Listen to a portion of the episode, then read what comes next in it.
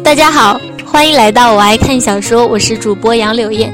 今天我要为大家新推荐朗诵一本小说，叫做《天朝抢狗食》，作者叫人生江月。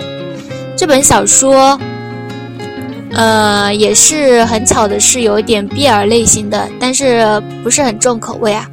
嗯，这本小说我推荐的最大的原因是因为它的题材就很新。它的背景题材不像我们以往所看到的 BL 小说一样，在那个背景环境下面，就是男的跟男的结合是很正常的，一点都不惊世骇俗。原因就在于那个时候那个时代就嗯特别贫困嘛，有很多男的跟男的娶出不了嫁妆，娶不了老婆，所以就。只能把自己家的男孩子，嗯，就是跟别的人家的男孩子结成一对，组成夫妻。嗯，所以在那里面，在这本小说里面，两个男的一家跟一个男的还有一个女的一家是被人家同等看待的。嗯，还有一点就是觉得很好的是这本小说。呃，完全不是那种你看了开头就能看到，就能知道结尾是什么样子的小说。虽然比较慢热，但是，嗯，作者还是很有想法的。嗯，推荐给大家。天朝抢狗食第一章。狗剩沿着田边的烂泥沟摸了一遍又一遍，不论是贝壳、螺丝、泥鳅还是小虾米，通通不放过。一边摸一边有晶莹的呈丝线状的液体滴落下来，狗剩很丢人的用力吸了一下，发出一声响亮的口水吞咽声。没办法，双手连着整个胳膊上都是腥臭的黑泥，腾不出地方擦一擦。对着小小的一堆杂七杂八的河鲜幼崽流口水，当然是一件十分丢人的事了。但是没办法。一个冬没沾任何荤油，一天一顿稀的，连大年三十和初一的两天也一样。顶多稀汤杂粮粥稍微粘稠了一些，早就把他馋得两眼冒绿光了。然而就这样，在柳树屯这个地方，狗剩家还算好的，至少一大家子在这个冬天没丢一个。这个一百来户的屯子里。每年冬天都有老人、小孩因为寒冷、饥饿而熬不过去。估摸着时间差不多了，家里几个小家伙该醒了。狗剩恋恋不舍地从一片浑浊的水沟里爬了出来，就着旁边的一点儿积水，胡乱地洗干净了胳膊和腿上的黑泥，除了破旧的簸箕里面的小螺丝和棒。系在腰上的两个辨不出颜色的布搭子里面，还有五条泥鳅、两条指头粗细的鳝鱼和十几只小龙虾。还亏得前一阵时间下了两三场春雨，也亏得屯子里没人愿意吃这些费油费事还费功夫的新家伙，否则否则连这点东西也弄不到。这里的冬天太冷了。湖面的冰连壮汉都砸不破，地里什么都不能留，否则都得冻坏。穷人家没个保暖的衣物，连门都出不了，何况出去也找不到任何吃的。好在春天已经来了，狗剩用力地跺了跺已经冻得没感觉的脚丫子，不等脚上的水干，抱起簸箕，用手指勾着破鞋子，一溜烟地跑了回去。中间两间用泥土混着石子垒起来的正屋，两边用茅草就着正屋的墙壁搭着两间偏房，一个做厨房用，一个是柴房。要说唯一值得称道的就是院子足够大，在屋前屋后用荆棘围了两个大大的院子。狗剩挤开院子栅栏，就看见才四岁的大弟弟已经醒了。正眼巴巴地坐在正屋的门槛上，用力吸着鼻涕。看到狗剩进屋子，还没说话，口水已经掉了下来。睡前，大哥说过要出去弄好吃的的。柱头，冷不冷？怎么坐在门口？妹妹们呢？狗剩一边忙不迭地安置物蛇，一边问道：“大妹、小妹都还在睡，大哥，柱头很听话，睡醒了自己穿衣服，还没有出去乱跑。”柱头满怀希望地看着狗剩，答道：“嗯，柱头真乖，去把灶里点燃，哥哥洗了手就给你弄好吃的。”哦。柱头欢呼了一声，往柴房跑去，以与细小的身身体不相符合的力气，从柴房里抱了一大捆柴出来，几乎堆满一屋子的柴里，有一半是狗剩大半年的劳动成果，否则哪里舍得成天让灶台的火不熄？回来就有热水洗手洗脸，炕上也暖烘烘的。狗剩从灶。底里摸出一个大铁壶，倒了些热水，把手脚都泡了进去，好容易暖和了些，才擦干净，穿上鞋子。这个大铁壶还是狗剩爷爷在的时候，给镇上的铁铺当了一个多月的免费学徒才得来的，算是家里仅有的几件贵重物蛇之一。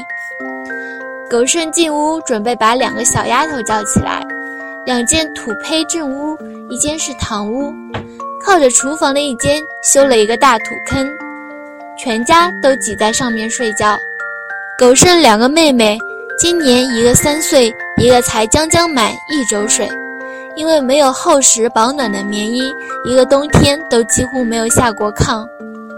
大多度大多数时候都蜷在一起睡得昏昏沉沉。屯子里大多数的穷人家都这样养小孩子，还可以省下些粮食消耗。狗剩却莫名的觉得不该这样，冬天是真没办法。狗剩自己都恨不得整天窝在炕上。从天气开始转暖后，狗剩就尽量让两个小丫头多起来活动活动。两个如财棒一样的胳膊，手腕处的骨节高高的凸起，却可以一手一个抱起两个小姑娘。小丫头们还昏昏沉沉的，一起十分秀气的打了个哈欠。狗剩见了，用额头滴轻轻地抵了抵大草的脸蛋，几大步进了厨房。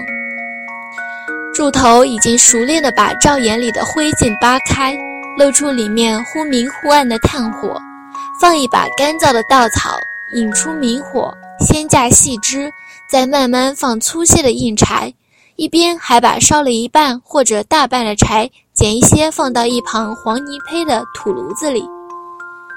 狗剩在灶眼前铺一层干稻草，让两个小丫头就着照眼火光的一点热量活动活动，好大会儿才慢慢清醒过来。等再帮柱头把扣错位的扣子扣好，锅里已经开始冒热气了。狗剩从只剩下一个底的大米缸里抓了两把高粱、苞谷、糙米等粗粮混在一起的干粮。在水里涮了涮，就丢到了锅里，可舍不得用力的搓洗。哥哥，肚饿，吃。大草扒在正往灶眼里添柴的柱头身上，坑坑巴巴地喊道：“已经三岁的孩子还话都说得不清，路也走得不太稳。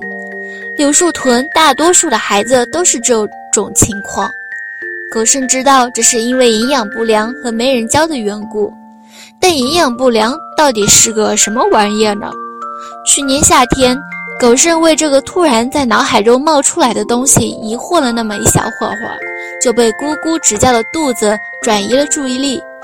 还是多找些野菜填肚子更重要。还不知道几个小娃娃能不能养活呢？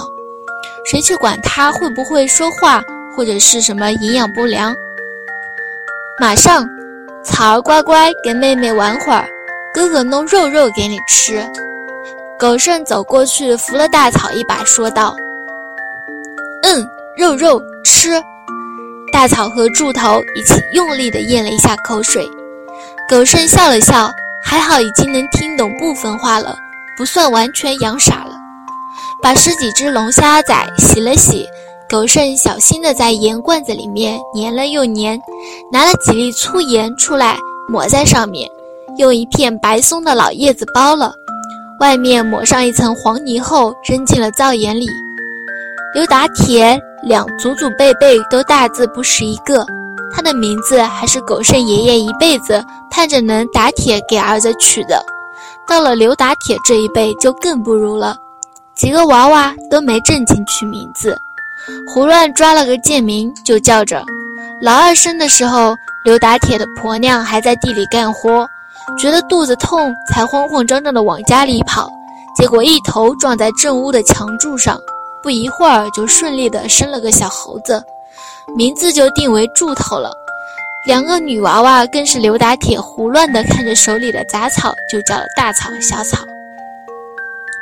至于狗剩，据说当初狗剩生的那年年成不好，家里实在揭不开锅，刘打铁一咬牙，把家里仅有的几亩良田都抵给了杨地主家，价钱压得低低的。刘打铁憋着一口气，什么也没多说。只求来签字画押的大管家以后地里不忙的时候，优先雇佣他们两口子。叫狗剩说，刘打铁大半辈子大概也就精明了这一次，还亏得刘地主家大管家不算坏透，这几年在故宫的时候还算照顾刘打铁，这才叫一大家子没饿死。狗剩这名字的由来，就是在他三岁前，刘打铁两口子只要去给地主家干活。就把个孩子扔在地主家狗舍狗舍附近，巴巴的盼着那条大黑狗每顿能剩点。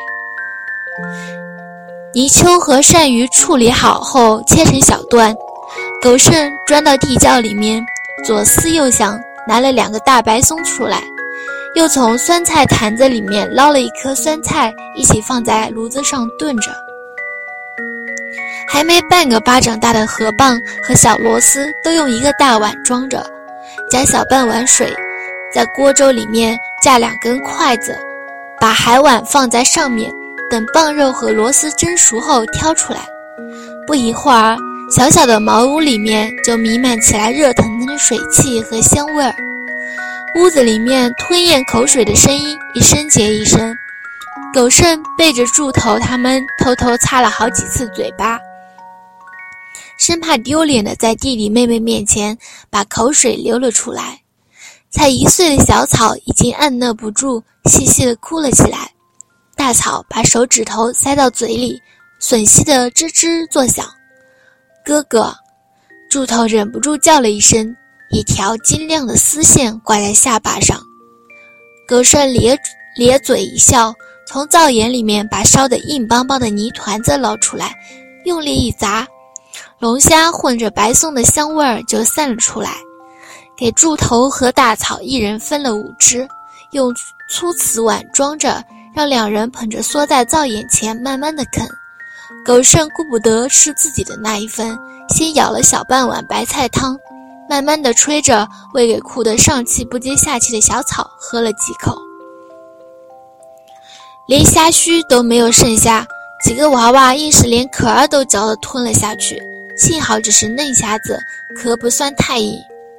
柱头和大草吃完后，还津津有味地吮着手指头。狗剩也很丢人的把大拇指和食指来回舔了好几遍，才狠狠的忍住了继续舔下去的欲望。等杂粮稀饭煮的差不多了，狗剩叮嘱柱头把灶眼里的火掩了，跟几个小的一起窝在灶眼下的稻草上。闻着稀饭和让人流口水的酸菜味儿，等刘打铁两口子回来。一二三四五，上山打老虎。狗剩点着大草的手指头念了一遍，